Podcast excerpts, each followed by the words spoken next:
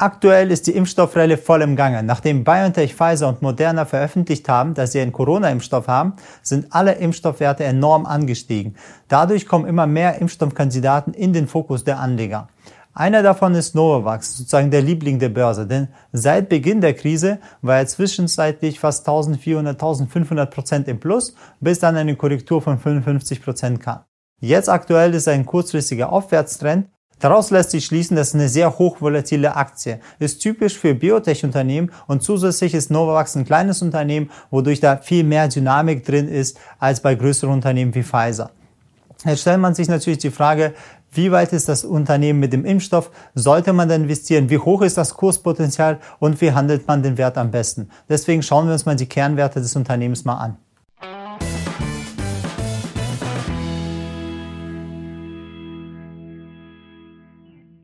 Grüßt euch, ich bin Aida Viliv. Ich bin Chefhändler und Gründer der Finman GmbH.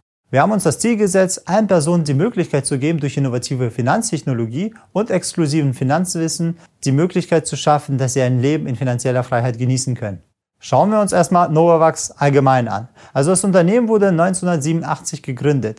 Es ist ein US-amerikanisches Biotechnologieunternehmen und es hat sich spezialisiert auf die Entdeckung und Entwicklung von Impfstoffen auf Basis der Nanopartikeltechnologie in Kombination mit Adjuvantin. Auf beides hält Novavax mehrere Patente. Aber was sind Adjuvantin? Adjuvantin sind Hilfsstoffe und sie dienen sozusagen der Verstärkung der Immunreaktion, unterstützen sogar das Immunsystem. Es hilft bei der Bildung von Antikörpern und falls man erkrankt wird, dann geht es ein bisschen schneller, sodass der Virus abgewehrt wird.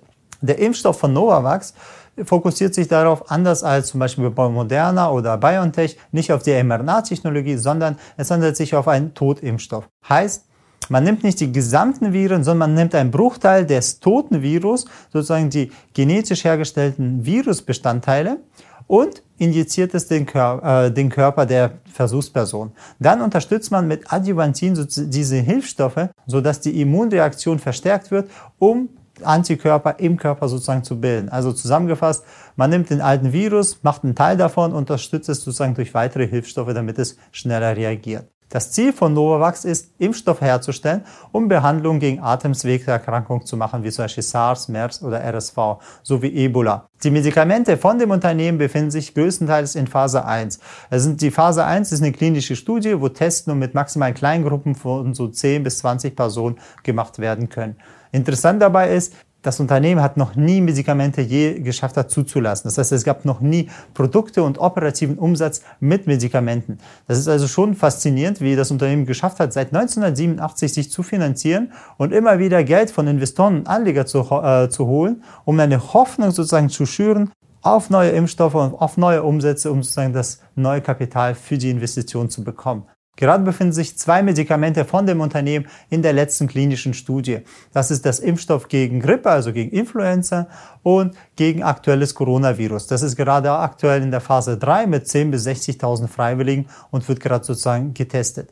Um auf das Virus kurz Bezug zu nehmen, Novak steht kurz vor der Zulassung in den USA und wollen noch 2020 den Corona-Impfstoff zulassen. Europa ist aber erst 2021 sozusagen mit der Zulassung bereit. Sie zählen zu den vielversprechendsten Kandidaten für das Corona-Impfstoff und deswegen haben die Regierung schon 410 Millionen Impfdosen vorbestellt. Aktuell gibt es aber noch keine Infos über Preis oder die Wirksamkeit. Was noch, noch zusätzlich interessant ist, das Unternehmen hat die letzten Monate 1,3 Milliarden Zuschüsse bekommen von der US-Regierung. Wenn wir uns das Ganze also mal angucken, von den gesamten vielen Unternehmen, die gehypt werden im Biotech-Sektor gerade mit Impfstoff, die nie sozusagen ein zugelassenes Medikament meistens hatten, aber extrem hohe Förderung reinholen. Es, es fühlt sich eigentlich an wie so ein neuer Markt. Also entweder ist es dann so wie ein neuer Markt, wie Blockchain und alles, was gerade Impfstoff zu tun hat. Das wird gerade extrem zu hohen Preisen gehandelt. Also einfach mal heißt du Impfstoff, wird's gekauft. Also ich glaube, als nächstes sollte ich mal so ein Biotech-Unternehmen einfach mal gründen und nenne es einfach irgendwas mit Impfstoff. Da habe ich gleich einfach den vielfachen Preis mittendrin. Novavax gehört zu der Branche von Biotechnologie und Gesundheitsforschung, hatten gerade aktuell eine Marktkapitalisierung von 6,7 Milliarden. Moderna hat im Vergleich eine Marktkapitalisierung von 41 Milliarden. Von Mitarbeitern, wenn man sie einfach so auch zwischendurch vergleicht, sehen wir bei Novavax 522, bei Moderna ist fast doppelt so viele drin. Wenn ihr alle Impfstoffkandidaten im Vergleich sehen wollt, wir haben extra ein Video erstellt, wo man alle Impfstoffkandidaten sehen kann, sowie viele Einzelanalysen zu Biotech, Pfizer, Moderna und so weiter. Einfach kurz auf unseren Kanal suchen, dann findet ihr die gesamten Analysen auch. Wenn wir jetzt sozusagen direkten Vergleich zwischen Biotech Moderna und Novavax anschauen, dann sehen wir bei Biotech Moderna haben sozusagen die Nase vorne. Sie haben eine Wirksamkeit ihres Impfstoffs bei 95 Prozent und haben die frühe Phase 3 der klinischen Studie schon beendet. Haben sie von der Regierung schon Bestellung von einer Milliarde Impfstoffen, während Novavax noch weit hinten liegt. Die Vorteile bei dem Novavax-Impfstoff ist die einfache Logistik, weil man muss nur bei 10 Grad kühlen, die einfache und schnelle Produktion. Ein weiterer Vorteil ist auch die Anzahl der Vorbestellungen, die sie von der Regierung erhalten haben in Höhe von 410 Millionen Dosen. Sie haben extra einen Kooperationspartner, und zwar die Serum Institute in Indien, der Kapazitäten von bis zu 2 Milliarden Impfdosen herstellen kann. Dieses Unternehmen ist auch ein Auftragsfertiger von AstraZeneca. Es ist ein britisches, ein großes britisches Unternehmen. Fassen wir also mal kurz zusammen. Also wir haben uns die Technologie von Novavax angeguckt, das Geschäftsfeld, mit was sie sozusagen Geld versuchen zu verdienen, obwohl sie noch keins verdienen, die Branchenzugehörigkeit. Jetzt schauen wir mal die finanziellen Kerndaten des Unternehmens an und leuchten sie mal durch. Also das Leverage des Unternehmens ist das 3,6-fache des Eigenkapitals. Denn diese Geschäftsfelder brauchen immer hohe Investitionen, also holen sich die Unternehmen, soweit es geht, hohe Kredite, damit sie überhaupt irgendwie die Forschung und Entwicklung voranschreiten können. Die Brutto- und operative Margen sind stark negativ bei äh, Novavax, liegt wohl daran, dass sie eigentlich gar keine Produkte noch hergestellt haben, gar nichts absetzen.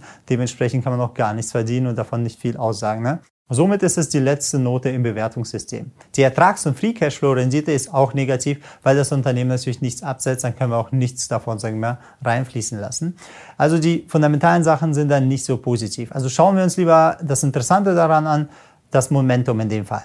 Da ist sozusagen die Kursperformance der letzten zig Monate, die wir uns angeguckt haben, das ist ja über 1400, 1600 Prozent angestiegen. Allein die letzten sechs Monate war ja 225-prozentige Anstieg, einfach nur aufgrund der hohen Erwartung der Anleger, weil sie gedacht haben, okay, wenn der Wert dann sozusagen einen Impfstoff herstellt und weil es ein kleines Unternehmen ist und wenn so kleine Unternehmen was herstellen und wirklich dann Umsatz mal generieren, dann ist sozusagen der Einfluss auf den, ähm, auf den Kurs, auf die Aktie gewaltig und da haben sie schon rein spekuliert. Schauen wir uns nochmal, wie die Aktie sich entwickelt hat. Also wenn wir uns die letzten 20 Jahre ansehen, weil bei dem Unternehmen ist ja nicht frisch an der Börse, das ist ja das Interessante dabei, es existiert ja schon über 20 Jahre, ja.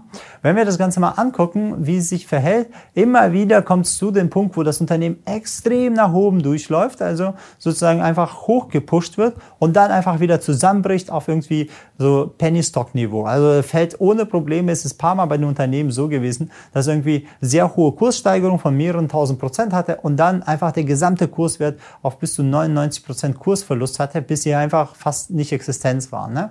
Also man könnte schon denken, da könnte so Pump-and-Dump-Strategie so dahinter sein, dass ein paar Börsenbriefe immer wieder diesen kleinen Wert einfach nach vorne, an, nach vorne pushen, durch die Hoffnung, durch einfach die Möglichkeit sagen, ey, da wird was oder da wird, äh, da könnte was entstehen. Ne? Also dementsprechend sehen wir es auch, wenn wir uns einfach mal erstmal den letzten Fokus halt angucken, wo so um den Dreh bei 2015, wo er extrem stark angestiegen ist, das Wertpapier. Da war eine interessante Nachricht, die das Ganze nach oben gepusht hat, und zwar, sie haben an einem RSV-Impfstoff gearbeitet. RSV ist einer der häufigsten Atemwegserkrankungen weltweit. Das ist gefährlich für Säuglinge und jedes Kind nach dem zweiten Lebensjahr war schon mal dran kurz sozusagen erkrankt. Wiedererkrankungen sind zwar auch möglich, haben aber keine schweren Folgen. Der Impfstoff sollte schwangeren Frauen verabreicht werden, so damit die Kinder nicht mehr so stark daran erkranken. Das hat auch die Bill und Melinda Gates Stiftung interessiert und sie haben 74 Millionen in das Projekt investiert, wodurch der Kurs dann noch mehr angetrieben wurde und weiter nach oben sozusagen durchgeschossen ist, fast zur Allzeithochs.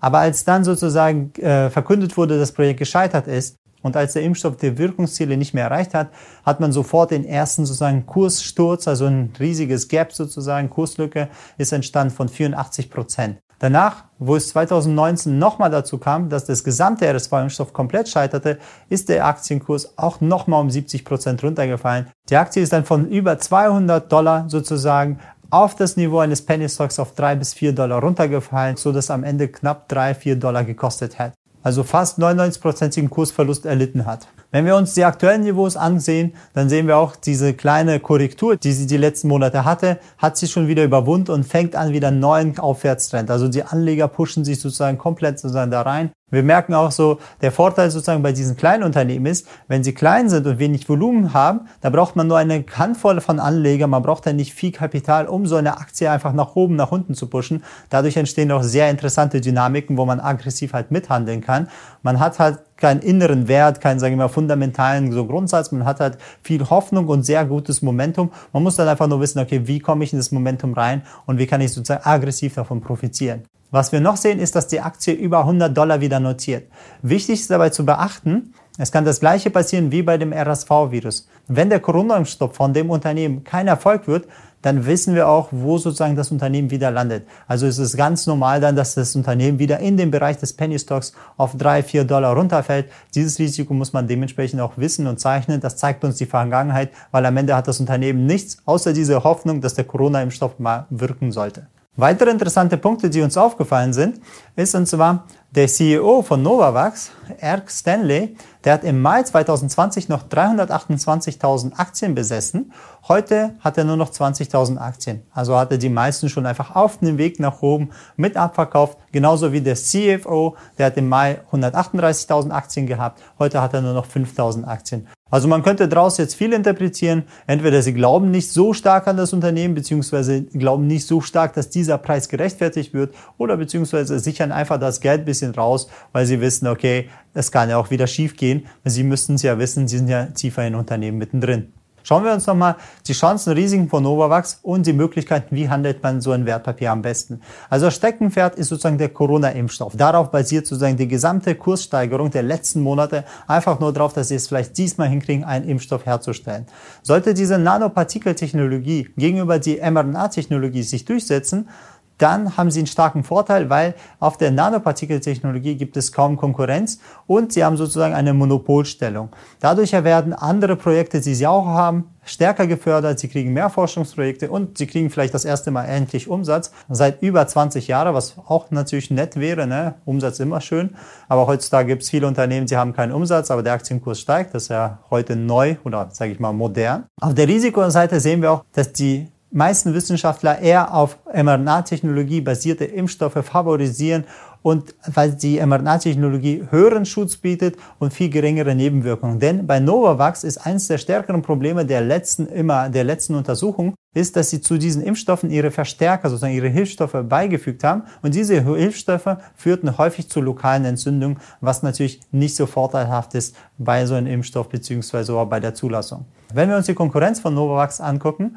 dann ist sie etwas stärker. Der moderne Biotech und CureVac setzen allgemein nicht nur auf einen Impfstoff, sondern sie fokussieren sich als Unternehmen auf Megatrends. Also sie versuchen dann so wie Krebstherapien und andere größere Volkskrankheiten einfach zu lösen und sozusagen dafür ein Gegenmittel sozusagen herzustellen. Novavax dagegen setzt nicht auf klassische Volkskrankheiten, sondern verschiedene kleine so Nischengebiete, die nicht so als Megatrend sozusagen angesehen werden. Und ist schon mit dem RSV-Werkstoff zweimal gescheitert. Deshalb sehen wir Novavax als sehr hochspekulatives Investment an. Das erkennt man auch einfach allgemein an den Drawdowns, also den maximalen Verlusten. Allein die letzten sechs, sieben, acht Monate hat er Drawdown von über 55 Prozent.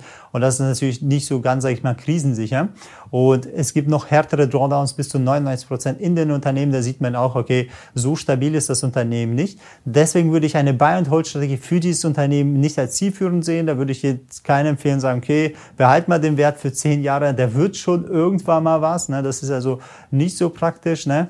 weil irgendwann kommt wieder ein neuer Trend. Dann heißt es nicht, der Impfstoff ist der neue Hype, sondern irgendwas anderes. Und dann ist das Unternehmen wieder, sagen wir mal, in der Schattenseite. Und wenn es keine Umsätze macht, bringt es dann nicht so viel. Was kann man aber trotzdem aus den Unternehmen so herausholen? Am besten handelt man sozusagen das Momentum, weil die Dynamik ist richtig gut. Das Volumen des Unternehmens, das gerade, weil es bei allen sogar auf den Monitor scheint, ist interessant. Und man kann aktuelle Aufwärtstrends sehr gut handeln. Weil die Wahrscheinlichkeit ist aktuell viel höher, dass es dieser Trend sozusagen vorgesetzt wird, als dass er abbricht. Denn unabhängig, wer sozusagen jetzt in den nächsten Monaten überhaupt von Impfstoff oder wie weit man sozusagen mit dem Impfstoff durchkommt, welches Unternehmen, ist irrelevant, denn alle anderen Unternehmen werden einfach durch diesen Brancheneffekt sozusagen mitgezogen, weil, weil da kommt immer diese Hoffnung, was, wenn dieses Unternehmen das auch schafft und so weiter, weil von dem Impfstoff für Corona wird noch die nächsten Monate sozusagen dieses Unternehmen profitieren, wenn es jetzt nicht extrem schlechte Nachrichten liefert.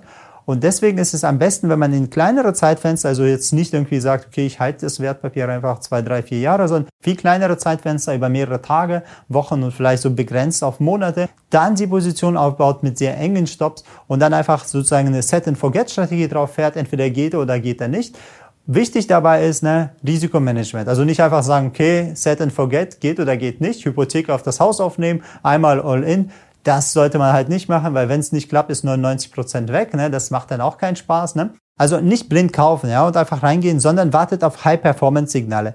High-Performance-Signale sind ein bisschen dynamischer als normale Signale. Sie brauchen keine große Bestätigung, sie, sie ziehen relativ schnell durch. Man hat da nicht viel Zeit, sag ich mal, zu reagieren. Man muss schon recht direkt drin sozusagen sein, wenn das Signal passiert. Mit einem guten High-Performance-Signal kriegt man ohne Probleme eine Verzehn- bis eine Verzwanzigfachung des riskierten Kapitals. Also denkt dran, Fundamental ist der Wert halt nicht so toll, aber das Momentum, das macht Spaß. Da müsst ihr richtig gucken und dann, wenn ihr richtig aggressiv da reingeht, ohne Probleme einfach ein paar hundert, zwei, drei, vierhundert Prozent aufwärts könnt ihr ohne Probleme noch rausholen.